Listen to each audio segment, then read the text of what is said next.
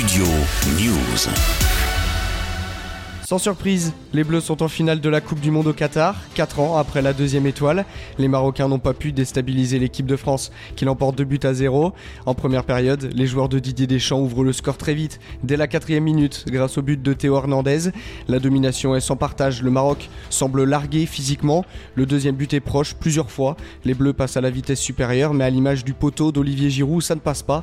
1-0 à la mi-temps. En seconde période, les Marocains reviennent comme des morts de faim et paraissent retrouver des forces. Malgré quelques occasions, ils n'ont jamais réellement été dangereux. Avec un esprit presque nonchalant, les Bleus trouvent tout de même le cadre une deuxième fois. Kylian Mbappé sert sur un plateau le but de Randall Colomwani. Score final 2-0. Écoutez la réaction du buteur Théo Hernandez, c'était chez nos confrères de TF1. Non, vraiment, c'est incroyable. Hein. Jouer deux finales de la Coupe du Monde ensuite, c'est un moment incroyable. On a fait un beau boulot, c'était dur, mais là on est en finale. C'est votre première finale à titre personnel. J'imagine que vous avez aussi une pensée pour votre frère qui a disputé lui aussi une finale. Ce sera contre l'Argentine. Ouais, on sait que c'est un gros match. On va bien travailler pour euh, gagner cette finale. Aussi une, grande pensée à mon frère que j'espère qu'il va être là pour la finale. Qu'est-ce qui se passe dans votre tête là tout de suite?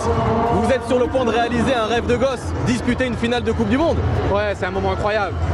C'est un moment incroyable. Euh, là, je vais voir avec euh, ma famille, tous les joueurs et, le coach aussi. Ce sera donc une finale 4 étoiles. L'équipe de France retrouve l'Argentine en finale de la Coupe du Monde.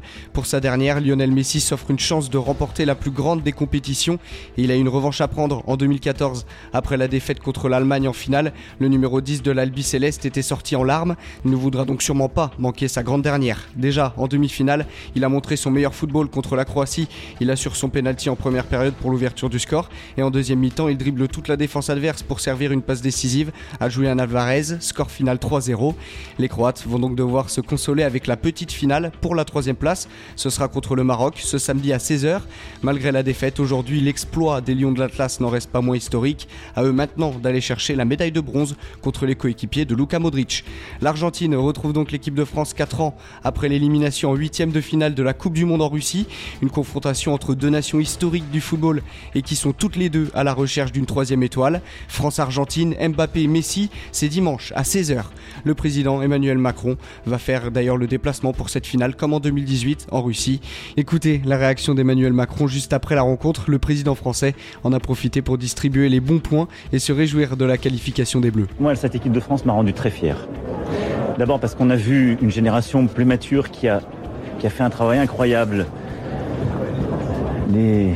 Giroud a fait un match encore, euh, encore extraordinaire. Il aurait, pu, euh, il aurait pu en marquer un. Griezmann a été d'une générosité inouïe et il a fait des matchs extraordinaires. Et donc on a toute cette génération qui est là et qui porte un collectif. Puis on a la nouvelle génération qui a marqué. Colomwani rentré depuis deux minutes, rentré depuis deux minutes et qui, et qui marque le but. Et donc les Nantais sont en plus fiers. Hernandez qui est formidablement, qui est la révélation pour nous, enfin pas une révélation, il a déjà une grande carrière, mais qui est extraordinaire et qui fait une superbe reprise. Donc voilà, on a cette jeune génération, la, génération plus âgée derrière. Moi, ils m'ont rendu immensément fier. Ils ont maîtrisé ensuite le jeu. On a eu un très grand gardien, faut pas l'oublier. Hugo Lloris était au rendez-vous. Kylian Mbappé Et Kylian a fait beaucoup de travail.